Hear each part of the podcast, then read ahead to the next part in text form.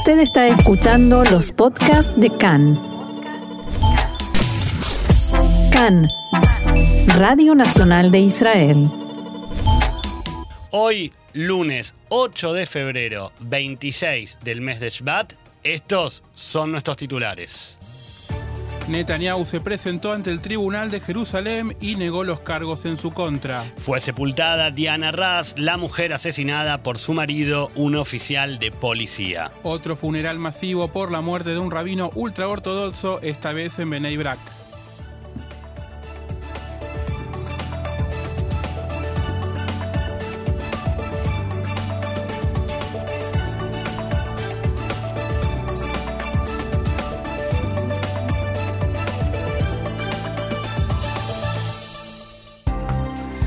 Comenzamos entonces con toda la información, hoy sin los datos de coronavirus, porque nos vamos a meter de lleno en lo que podría llegar a denominarse como la noticia de la mañana, ¿verdad, Así Diego? es, lo más importante del día hoy fue que, bajo un estricto operativo de seguridad esta mañana, el primer ministro Benjamin Netanyahu se presentó ante la Corte de Distrito de Jerusalén en el marco del juicio en su contra por los cargos de soborno, fraude y abuso de confianza. Mientras fuera del tribunal una acalorada protesta de opositores se mezclaba con los francotiradores apostados en las terrazas y el personal de seguridad, Netanyahu negó formalmente los cargos en su contra, simplemente confirmando la presentación hecha en su nombre por su defensa. 40 minutos después de haber ingresado al edificio, el primer ministro pidió permiso y se retiró. Los abogados de Netanyahu presentaron un escrito centrado en argumentos procesales como la supuesta falta de aprobación para iniciar las investigaciones y emitir órdenes de registro de material, así como también una serie de reclamos que conciernen a los precedentes de las acusaciones.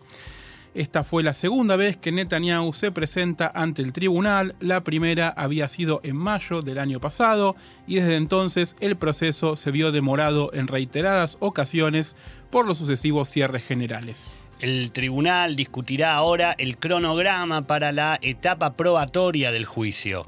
Considerarán si el inicio debe posponerse hasta después de las elecciones del 23 de marzo y si será necesario que Netanyahu asista a las tres largas sesiones por semana que están previstas mientras tiene que gobernar el país.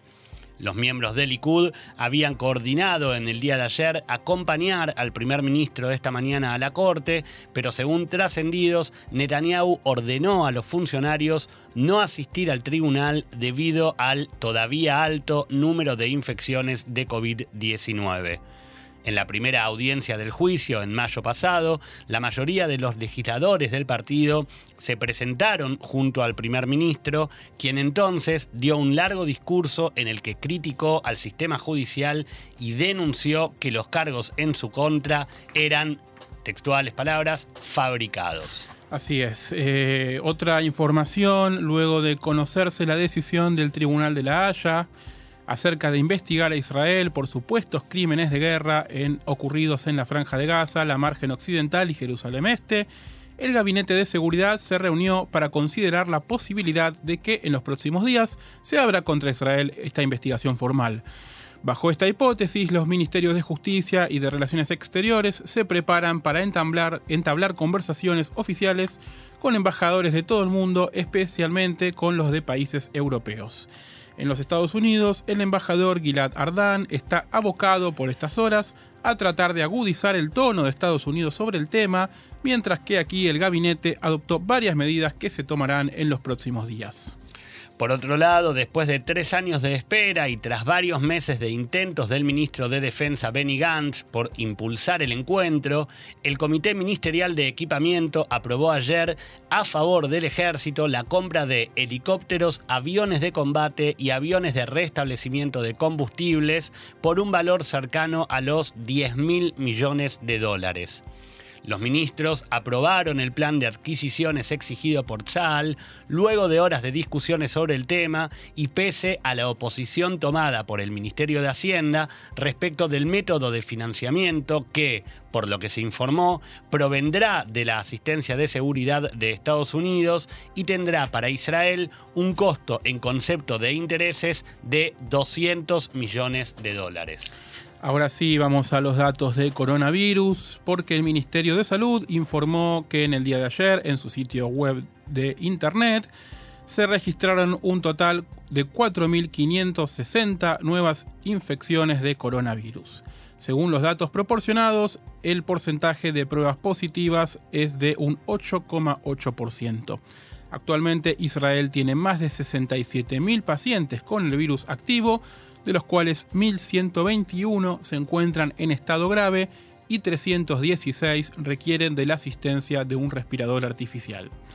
Desde el inicio de la pandemia, más de 693.000 personas contrajeron coronavirus en Israel y 5.129 fallecieron a causa de la enfermedad.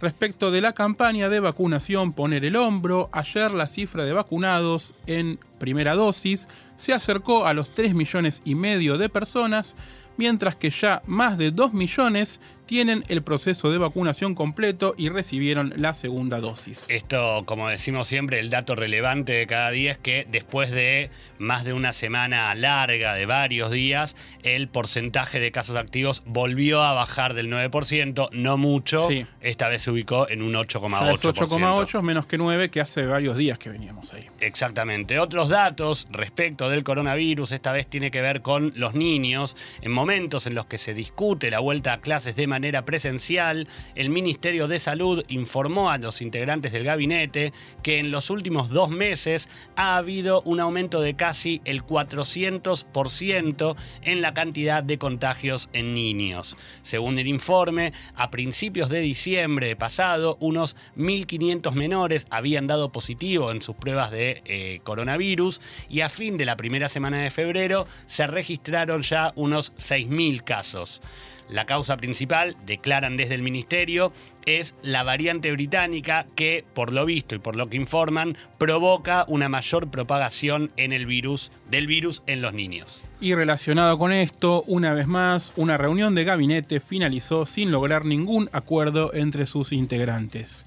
En la noche de ayer, el encuentro previsto para debatir nuevas normativas en el plan de salida del cierre entre ellas por supuesto la reapertura del sistema educativo, fue suspendida para el día de hoy sin que se pudiera tomar una sola medida. Bueno, lo de una sola medida, eh, bueno, sí, una medida ha tomado el gabinete que fue la de suspender la reunión. Bueno, empezaron por ahí, es verdad. Claro.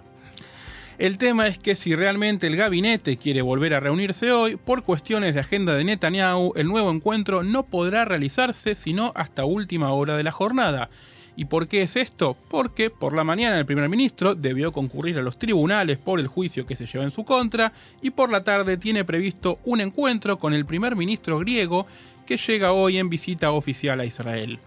De esta manera entonces es de suponer que por más que haya hoy reunión y que se tomen medidas para la reapertura, esto seguramente ocurra a una hora de la noche en la que por temas logísticos los colegios no lleguen a poder recibir mañana a sus alumnos. Y mientras el gobierno todavía no define cómo será la reapertura en los colegios y el esquema de regreso a las aulas presentado por el Ministerio de Salud y que plantea clases presenciales pero al aire libre para las ciudades naranjas y rojas es nada más que eso, un esquema, los alcaldes de Rillon Lezion, Batiam y Jolón ya anunciaron que si la idea de estudiar al aire libre es aprobada por el gabinete, ellos se opondrán a dicha medida. Los tres alcaldes, de manera conjunta, declararon que planificarán un plan entre todos en caso de que el gobierno no pueda formular lo que ellos denominaron como un esquema lógico. Actualmente, estas ciudades están consideradas como naranjas en el sistema de semáforos, por lo que hasta ahora deberían mandar a sus niños a estudiar al aire libre. Y lo adelantábamos en los títulos, miles de ultraortodoxos abarrotaron anoche nuevamente las calles de Beneibrak, esta vez por el funeral de un rabino de alto rango que falleció a causa de coronavirus en el día de ayer. La policía había estado en conversaciones con rabinos líderes del área en las horas posteriores a la muerte del rabino Jaim Meir Wosner, en un intento por evitar multitudes masivas similares a las observadas en los funerales ultra ortodoxos la semana pasada en Jerusalén. Pero las negociaciones no dieron frutos ya que miles de sus seguidores estaban decididos a despedir al rabino Wosner.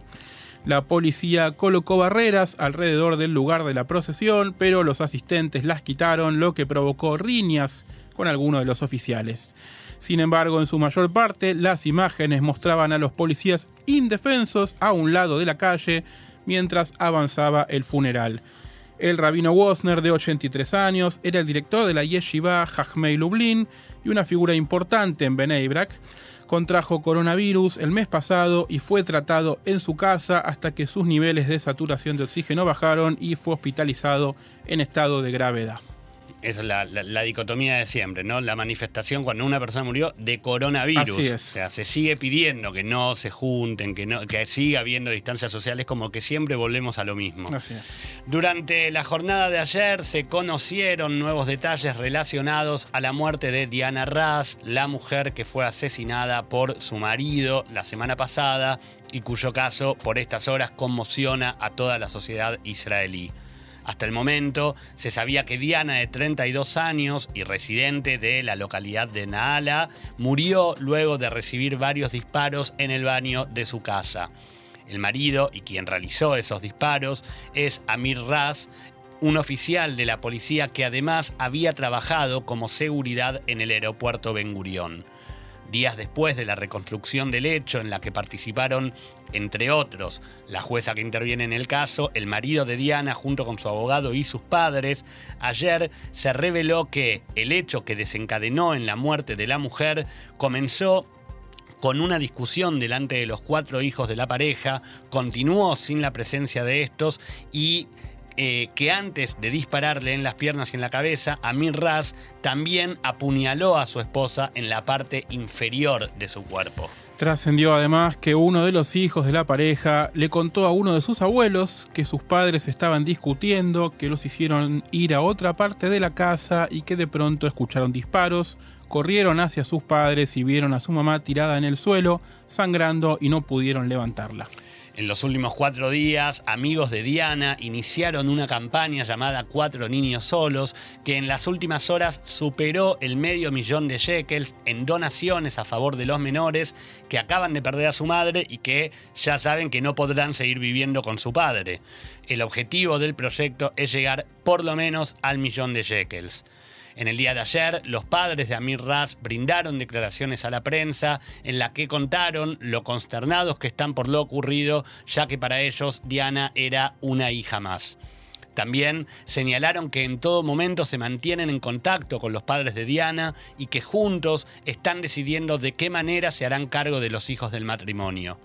Según declaró la madre de, Amir Raz, falta definir en la casa de qué abuelos vivirán los niños, pero lo que es seguro, recalcó, es que estaremos juntos y que ellos no se irán a ningún otro lado.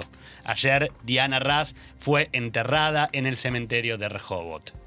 El caso de Diana Raz mantiene en vilo a la sociedad israelí y sigue acumulando reacciones de distintos sectores, incluso del ámbito político mientras que Amir Raz continúa detenido por decisión de la jueza que ordenó extender la prisión preventiva sobre la base probatoria de que el sospechoso se acusó a sí mismo, el abogado de Raz pidió a la justicia que su cliente sea enviado a un examen psiquiátrico en un intento de poder alegar un estado de locura o imputabilidad, inimputabilidad durante el terrible acto.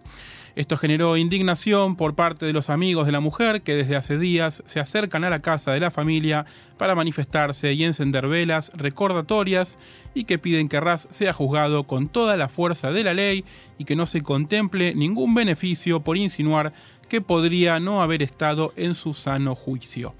El asesinato de Diana se suma a un gran número de casos de violencia de género y casi 150 personas participaron de una marcha entre Ramata, Sharon y Herzliya pidiendo justicia por las diferentes mujeres que murieron en el último tiempo por causas similares. En la última reunión de gabinete, el primer ministro Benjamin Netanyahu comenzó el encuentro asegurando que se enjuiciará al asesino e instó a sus ministros a trabajar para luchar contra la violencia de género. Cabe destacar el dato de que durante todo el año 2020, en medio de la crisis del coronavirus, las cifras y estadísticas de actos de violencia de género aumentó en más de un 20% respecto de años anteriores. Esto es algo que incluso veníamos charlando y charlamos bastantes veces con Sabrina Falikov también acerca de cómo se, eh, cómo, se elevaron exponencialmente los casos de matrimonios que teniendo que vivir juntos tanto tiempo a causa de los diferentes cierres de la pandemia, dieron lugar a que la violencia femenina tomara casos sorprendentes que tal vez no eran no tenían tanta cantidad en años anteriores. Por supuesto, crecieron mucho las denuncias, lo habíamos hablado también hace un par de meses con la titular de Wizo. Eh, los números en 2020 fueron muy altos. Más información, el presidente Joe Biden dijo que Estados Unidos no levantará las sanciones para que Irán vuelva a la mesa de negociaciones, sugiriendo que la medida solo sucederá si Teherán deja de enriquecer uranio. En su primera entrevista televisiva desde que asumiera funciones el 20 de enero, el presidente dio una serie de definiciones sobre política internacional. Por ejemplo, Biden reconoció que aún no ha, que aún no ha hablado con el presidente chino Xi Jinping, pero agregó que no había razón para no llamarlo. Si bien ofreció algunos elogios a su par chino, advirtió que las cosas serían diferentes bajo su administración. Sobre Irán, Biden mantiene la postura que presentó durante la campaña electoral de que la pelota está en su cancha. En su momento Biden había prometido que una vez que Teherán detenga las actividades nucleares que violan sus compromisos en virtud del acuerdo, Estados Unidos volvería a unirse. Ayer, en un discurso frente a comandantes de la Fuerza Aérea iraní, el líder supremo Ayatollah Ali Khamenei repitió que Irán espera que Estados Unidos actúe primero levantando todas las sanciones antes de que regrese a sus propios compromisos. El ministro de Relaciones Exteriores, Javad Zarif, dijo que ayer que Irán nunca abandonó el trato. En una entrevista con la cadena CNN, Zarif declaró la forma de volver al cumplimiento total por parte de Irán es que Estados Unidos, que ha abandonado totalmente el acuerdo, regrese e implemente sus obligaciones. Vamos, seguimos con información eh, en el ámbito internacional. Según informaron los medios de Siria, el ejército ruso inició búsquedas en un cementerio cerca de un campo de refugiados palestinos en las afueras de Damasco, en un intento de localizar los restos de, los de dos soldados israelíes desaparecidos desde 1982. Tzvi Feldman y Yehuda Katz desaparecieron en la batalla de Sultan Yaqub en la Primera Guerra del Líbano en el 82, junto con Zaharia Baumel, cuyos restos fueron recuperados y devueltos a Israel en 2019. El informe de los medios sirios dice que la búsqueda incluiría pruebas de ADN. Las autoridades de Egipto liberaron este fin de semana a un periodista de Al Jazeera después de más de cuatro años detenido. Mahmoud Hussein salió de una comisaría de policía el sábado por la tarde, pocos días después de que un tribunal ordenara su liberación condicional en espera de que se investiguen los cargos de publicación de información falsa y pertenencia a un grupo prohibido. El abogado de Hussein dijo que este tendrá que presentarse en una estación de policía cercana dos veces por semana. La hija del periodista confirmó la noticia en una publicación de Facebook diciendo que su padre había llegado a casa.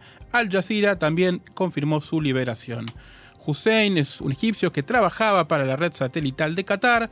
Fue detenido en el aeropuerto de El Cairo en diciembre de 2016 cuando regresaba de unas vacaciones familiares desde Doha.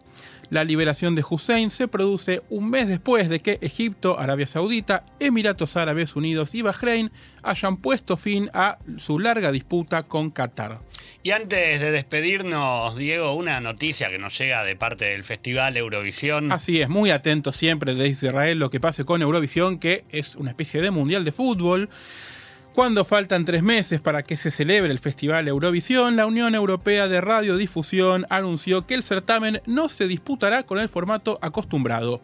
Después de que la edición del año pasado se haya visto suspendida por la pandemia, los organizadores prepararon diferentes escenarios posibles que van en línea con la propagación del coronavirus en los distintos países. Te cuento cuáles son los escenarios. Dale, veamos. El primero es Eurovisión a distancia social de metro y medio. Sería una competición en formato de espectáculo en la que todos los presentes mantienen una distancia de metro y medio. Es un poco difícil de implementar, pero bueno, veremos. Habrá que ver si se puede. Difícil. Habría nueve, nueve funciones en el estadio en Rotterdam, pero con un aforo limitado que permita la distancia, lo que por supuesto reduciría la cantidad de entradas a la venta. Va a ser difícil conseguir el ticket. La segunda opción es Eurovisión con restricciones de tráfico. Esto es un escenario similar al anterior, contemplando que las delegaciones que no puedan llegar físicamente a Rotterdam transmitan las actuaciones desde sus países de origen. O sea, algunos estarán en Rotterdam, otros estarán Algunos en su país. presencial, Claro. otros locales. Claro, es una posibilidad a distancia, ¿no? Como un por Zoom. Exacto. Y el tercer escenario sería el peor, digamos, eh, Eurovisión bajo cierre. En caso de otro cierre general en los Países Bajos, habría una competición sin público y sin las actividades relacionadas, como el, Euro- el Eu- Eurovisión Village, todas las, las ferias que hay alrededor del predio. En este caso, todas las actualizaciones se realizarían desde los países de origen. En cualquier caso, en una medida inédita, la Unión Europea de Radiodifusión ya solicitó a todas las delegaciones que filmen por anticipado las actuaciones, siguiendo una serie de pautas artísticas, por supuesto, no puede hacer cada uno lo que quiere, y que las envíen antes del 9 de marzo en caso de que surja alguna nueva restricción o un brote de contagios se suceda dentro de los participantes, dentro de las delegaciones, al momento de viajar a Rotterdam. Mejor estar adelantado. Mejor prevenir. Exactamente.